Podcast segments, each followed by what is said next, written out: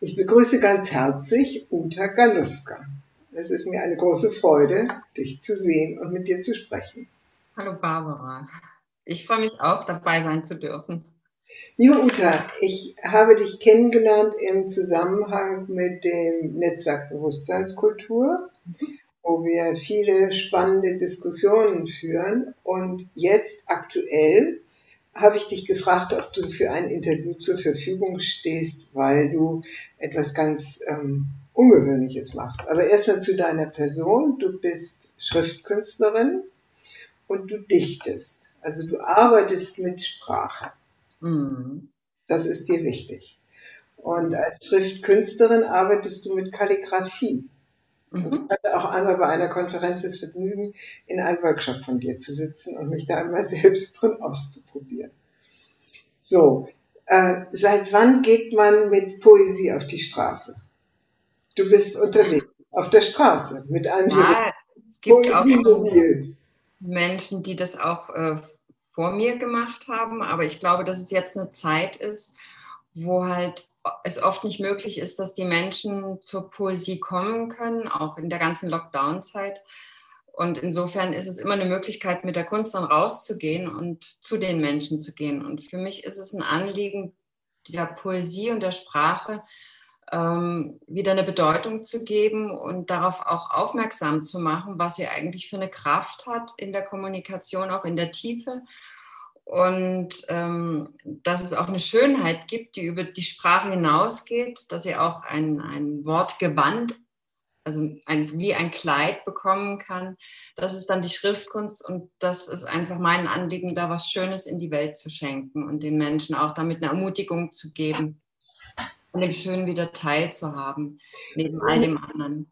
Nun seid ihr, also du machst das zusammen mit deinem Mann, äh, mhm. Dr. Joachim Galuska, der ähm, mal der Gründer der Heiligenfeld-Kliniken, also psychosomatischer Kliniken war. Und dieses ähm, Poesiemobil geht ja mit einer durchaus, mit einer Botschaft in die Welt. Also die Botschaft heißt äh, Corona Burnout und Corona Resilienz. Das ist ja mehr als nur einfach so ein poetisches Anliegen. Wie kommt ihr dazu? Wie kommst du dazu? Die Ursprungsidee im, im Oktober war, ähm, dass Joachim für die Mainpost ein Interview gegeben hat mit dem Chefredakteur und ähm, da ging es halt um Corona Burnout und früher ist ähm, vom Mark von der Marketingabteilung zum Thema äh, Burnout Alarm diese Feuerwehr, die in Heiligenfeld gehört, schon mal unterwegs gewesen und ich hatte dann die Idee einfach diesen Klang, ich hatte diesen Klang im Ohr Corona Burnout Alarm weil dieses Corona-Burnout ja nur ganz äh, greifbar in die, in, in, die Gegenwart gerückt ist. Und das war, ähm, da kann ich ja was äh, mitgeben. Also dies, dass man ein, die Feuerwehr umgestaltet, dass man da Poesie mitbringt. Man kann unterwegs sein und den Menschen Gedichte schenken. Und das war dann eigentlich diese Idee, wo wir das zusammengefügt haben. Also zu sagen, Corona und die Seele und unsere Seele, dass das ein wichtiges Thema ist, das auf das Burnout-Syndrom hinzuweisen, aber gleichzeitig auch ähm, zu sagen, wie wichtig die Kunst ist, weil die Kunst einfach ein Resilienzfaktor ist. Die Kunst selber, also das schöpferische Tun, das kreative, die, dieser ganze Prozess, dieser schöpferische Prozess, der eine Auseinandersetzung auch ist mit vielen Dingen, die uns ganz tief äh, berühren, die manchmal auch äh, in was Zukunftsträchtiges hinweisen und, und uns dahin führen können, lösungsorientiert sind, dass das ein ganz wichtiger Resilienzfaktor ist.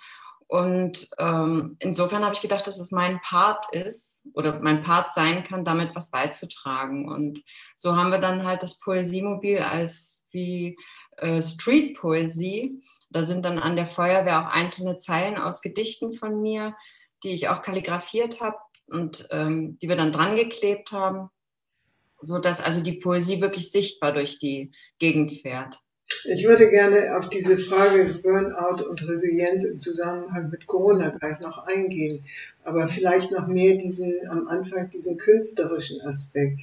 Ich erinnere mich daran, dass es in Lateinamerika eine Stadt gab, die also tiefe, tiefe ähm, Gräben hatte, ähm, wo also im Grunde genommen äh, Mord und Totschlag herrschte. Und dann irgendwann hat man angefangen, haben Einzelne angefangen, Liebesgedichte in der Stadt öffentlich zu rezitieren. Und zu ihrem großen Erstaunen kamen immer mehr Menschen und immer mehr Menschen und irgendwann hat tatsächlich diese Stadt sich befriedet. Ist das irgendwo die Hoffnung, dass Poesie eine Sprache ist jenseits der politischen Verwerfung und man deswegen mehr erreichen kann oder anderes erreichen kann?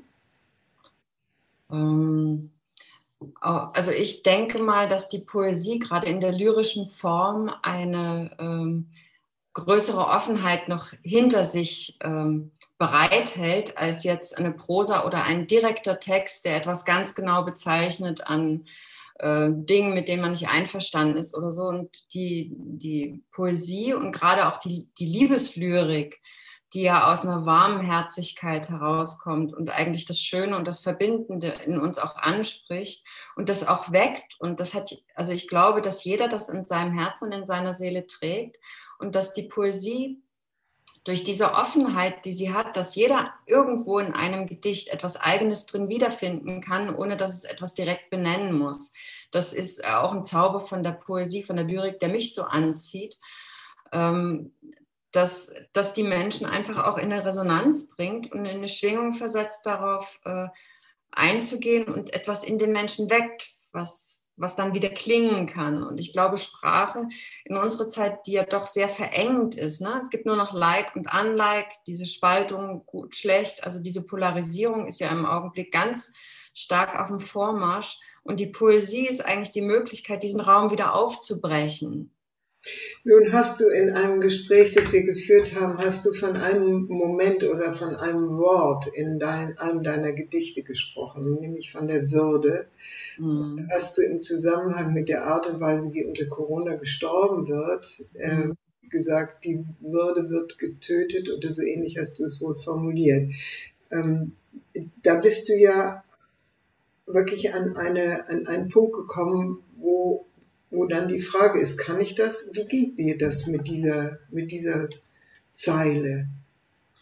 Ähm, also es ist schon sehr direkt. Also für meine Art zu schreiben ist es auch sehr direkt, aber es ist auch vielleicht dabei eine Grenze berührt worden in mir, wo es einfach auch so wie so ein Stopp gibt, also weiter nicht mehr. Also wenn es an das Äußerste geht, äh, das möchte ich nicht zulassen und dann möchte ich einfach äh, an dieser Grenze eine Umkehr ähm, anregen, zumindest, ne? dass äh, einfach der Fokus auch wieder darauf ist und das ist auch eine Aufgabe von Kunst und die Poesie ist ja eine, eine Sparte der Kunst, dass sie einfach die, ähm, die menschlichen Werte in eine Priorität bringt und in eine Aufmerksamkeit und wenn da was nicht mehr äh, im Fokus drin ist, weil es irgendwo an die Seite gedrängt wird oder ähm, nicht wichtig ist oder einfach überrollt wird, wodurch auch immer, finde ich, ist es Aufgabe der Kunst, das wieder in den Fokus zu bringen. Und das war schon zu Zeiten von Goethe so, von Schiller so, die auch ähm, diese menschlichen Werte einfach in den Vordergrund gestellt haben, dass die in die Kunst reingehören und dass das die Aufgabe ist.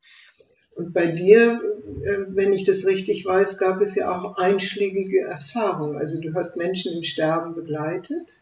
Ja. Auf diesem Hintergrund war es für dich so schmerzhaft zu erleben, wie heute unter den Bedingungen von Corona, von Corona gestorben wurde oder gestorben wird. War es das, was dich so angerührt hat? Ähm, wahrscheinlich ja. Also ich habe auch äh, in meiner Jugend äh, Grenzerfahrungen gehabt, mich mit dem Leben und Tod und mit dem Sterben auseinandergesetzt. Ich habe äh, ein unglaublich inniges Verhältnis zu alten Menschen. Ich finde es zauberhaft, mit ganz alten Menschen, auch mit Sterbenden zusammen zu sein.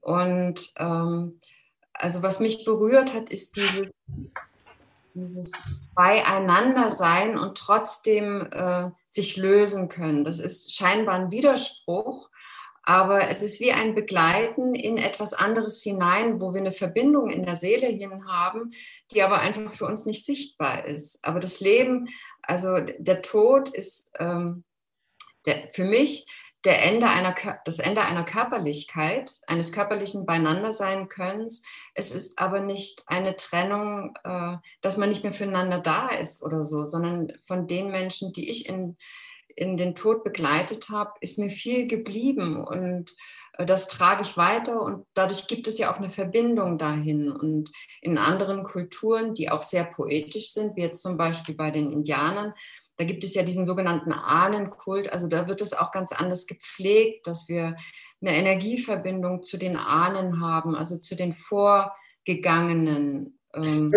Könnte man da jetzt nicht einfach sagen, okay, wenn es sowieso eine Energieverbindung gibt, warum muss, also ich, ich sage das hm. jetzt ein bisschen sarkastisch, warum muss dann jemand neben dem Bett eines Sterbenden sitzen dürfen können, was ja unter Corona nicht der Fall war?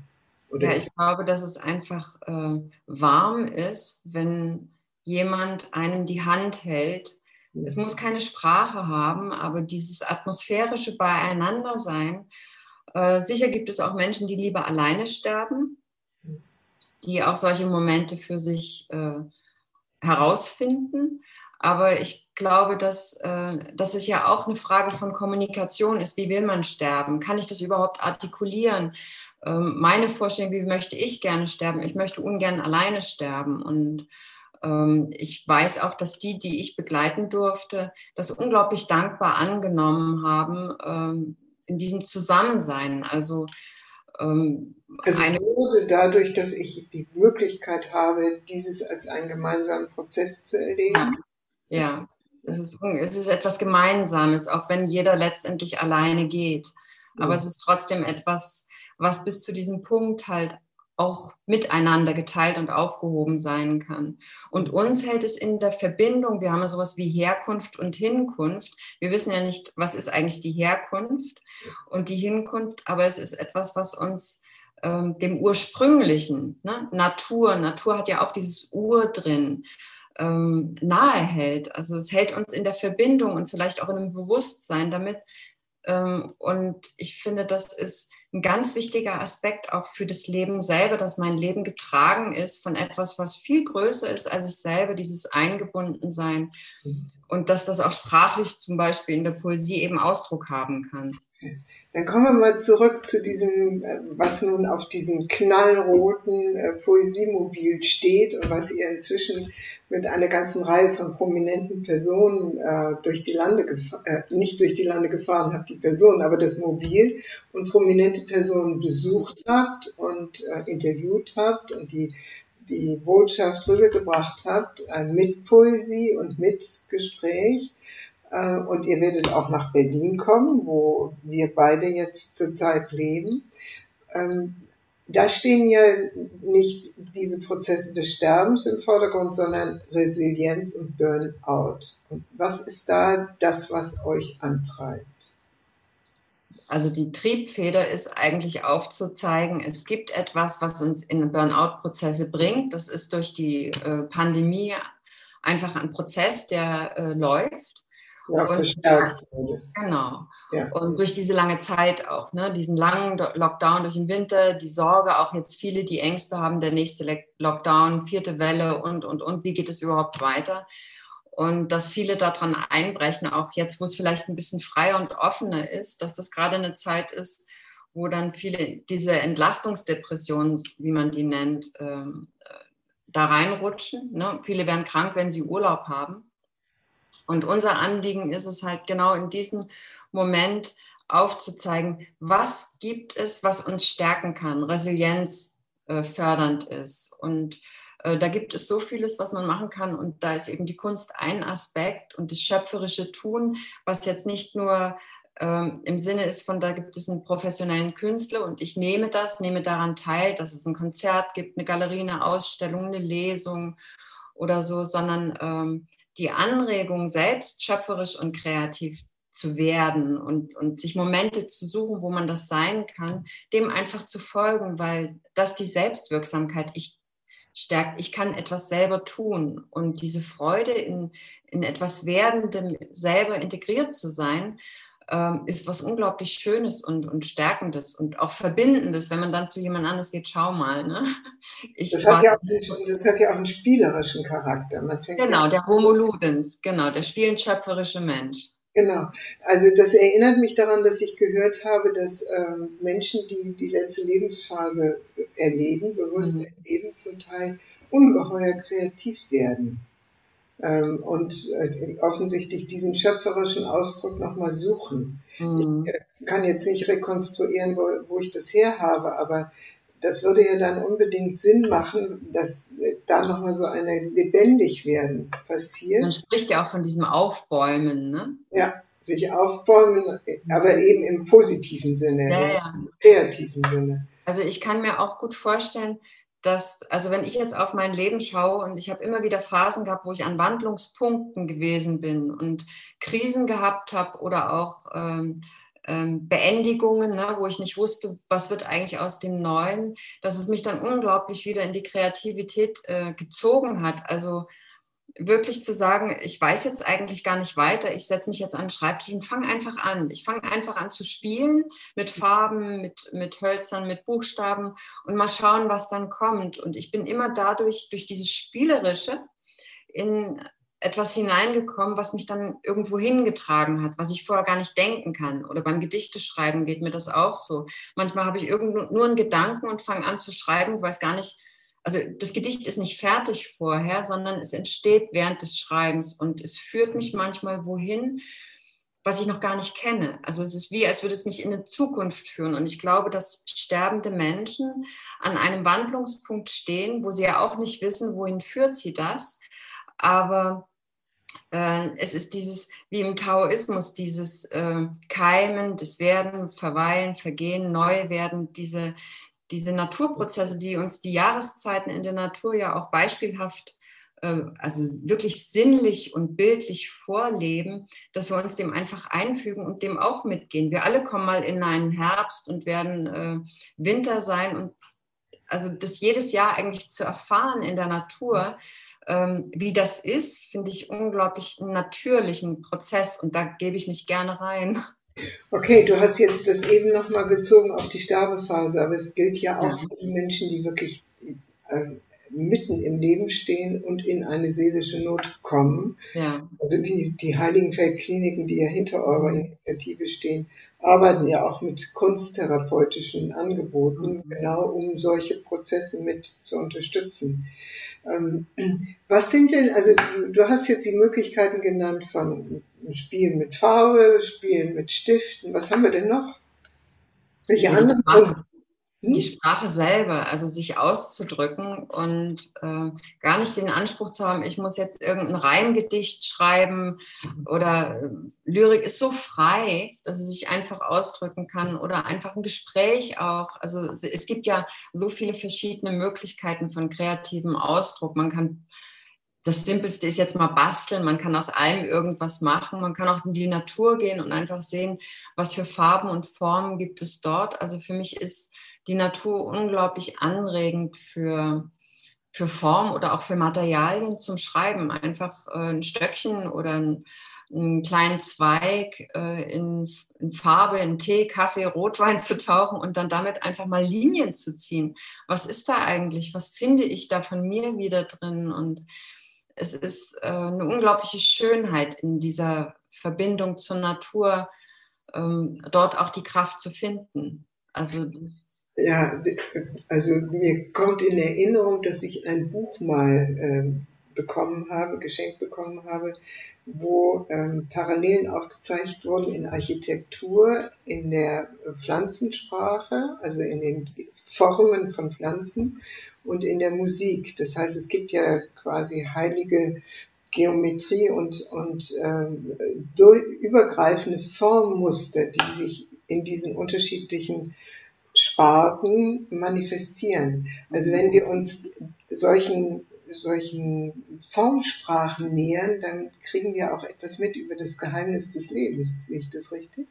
Ja, ich empfinde das auch so. Also wir sind ja Teil der Natur. Wir sind ja nicht äh, wir betrachten ja nicht die Natur oder wir tun das vielleicht oft, ähm, aber wir sind ja selber Natur. Also wir sind ja nichts anderes. Wir sind einfach nur eine bestimmte Form von Ausdruck von Natur. Und insofern ist das alles verschwistert. Und ähm, das so zu betrachten und so zu spüren, ähm, gibt mir einen ganz äh, bewussten Umgang auch damit. Wie gehe ich eigentlich mit der Natur um und was äh, gibt mir die Natur für mein Tun, für meine eigene schöpferische Kraft, die ich haben darf, weil ich eben als Mensch geboren bin, der diese Fähigkeit hat, selbst kreativ zu werden, also ähm, was zu bewegen und auszudrücken aufgrund von irgendetwas, was mich beeindruckt hat. Ne? Eindruck strebt nach Ausdruck und der spiegelt sich dann da drin. Und es gibt mir natürlich auch äh, das Gefühl des Eingebundenseins. Wenn ich mich selbst als Teil dieses unglaublichen Geschehens begreife, dann weiß ich ja, dass ich nicht außen vor stehe, sondern dass ich Teil des Ganzen bin. Mhm. Ja. Also mir geht es ja. beim Kalligrafieren so, also wenn ich jetzt zum Beispiel mit einem Furnierholz und Aquarellfarbe schreibe, Buchstaben schreibe, ähm, ich mag diese Maserung vom Furnierholz, die sich dann aufs Papier legt und mit der Aquarellfarbe so verschwimmt und äh, manchmal aber auch sehr strukturiert wiederkommt, unglaublich, weil es hat eine Zartheit und es hat aber auch eine, eine, eine Farbigkeit und eine Formkraft. Und das ist, also dieses Holz schon in die Hand zu nehmen, zu sagen, das ist Natur, so wie ich auch Natur bin. Und ich beginne dann, es, es nimmt mich irgendwo mit hin. Ich sitze gar nicht unbedingt an einem Schreibtisch, sondern ich bin in, einer, in dem, was irgendwie dahinter ist, in dem, was eins ist. Natur, Wort, Sprache, Farbe, es ist komplett egal. Es ist Ausdruck, als wäre das Ausdruck von ein und demselben. Und da bin ich einfach nur Teil davon. Großartig. Liebe Uta, ich äh, finde, du machst uns Mut in dieser Phase, in der wir im Moment sind, wo ja sehr, sehr viel Unsicherheit in der Gesellschaft und in den Menschen existiert. Du machst uns Mut, unsere Resilienz, also unsere Fähigkeit, mit, mit schwierigen Situationen umzugehen, zu erhöhen, indem wir uns unserer eigenen schöpferischen Natur zuwenden. Ja. Richtig verstanden? Ja. Ja. Und dazu gibt es unzählige Möglichkeiten von Musik. Ja. Impulse. Mhm. Ja, Impulse, das Spielen in sich wieder entdecken. Ja. Vielleicht müssen wir Kinder beobachten, damit wir entdecken, wie das geht. Ja, und vor allen Dingen ohne Anspruch anzufangen. Also wenn ich anfange zu schreiben, dann ähm, ist das wie ein Kritzeln, äh, was Spielerisches. Natürlich sind für mich die Buchstaben äh, das, äh, das Bildhafte, wo, wo ich auch in die Abstraktion gehe aber ich spiele mich da rein. Da entsteht viel Makulatur. Der ganze Fußboden ist voll Skizzen oder sowas und ich verwerfe sie nicht, weil manchmal ist eine Skizze schöner als das geplante Original auf irgendeinem super wunderbaren Papier, wo die Farbe und das Holz plötzlich anders reagiert.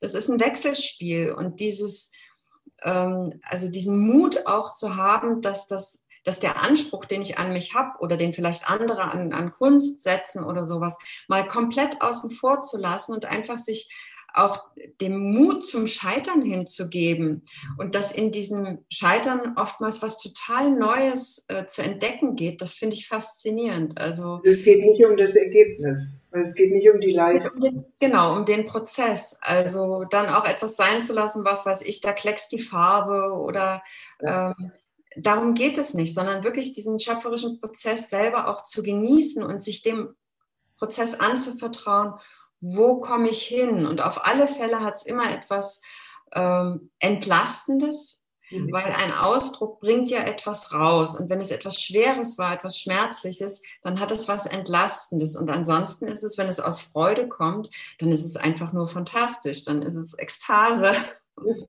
Wunderbar, liebe Ute. Jetzt äh, zum Abschluss, äh, wann und wo wird denn das äh, Mobil wieder zu sehen sein, das Poesiemobil? Wir fahren am, am 24. Ähm, August jetzt in Berlin los und werden an der Heiligenfeldklinik in Marzahn anfangen.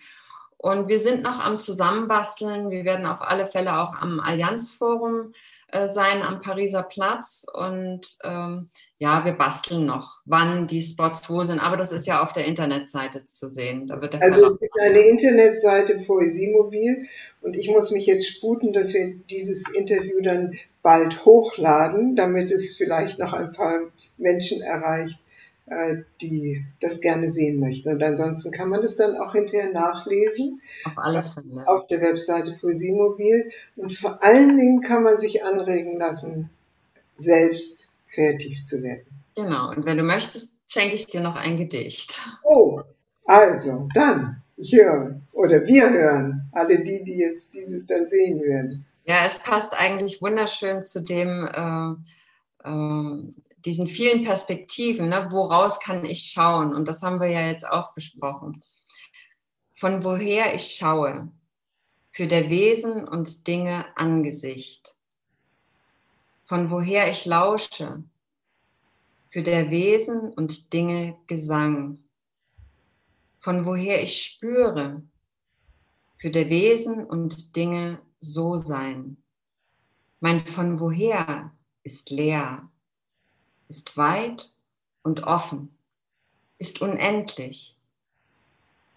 Mein von woher ist wach, ist liebend und verletzlich, ist erfüllt.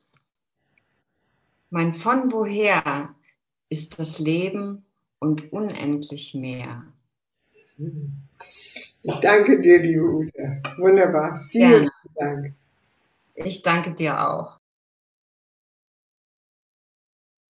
Liebe Freunde und Freundinnen des Podcasts Wertschätzung, Führung, Selbstmanagement, ich bedanke mich für Ihre Aufmerksamkeit. Sie können diesen Podcast auch sehen unter YouTube unter meinem Namen Barbara von Maibum, geschrieben mit M-E-I-B-O-M. E Und weitere Informationen zu unserer Arbeit finden Sie auf der Webseite communio, c o m u n i o Führungskunst mit ue.de. Vielen Dank und auf Wiederhören.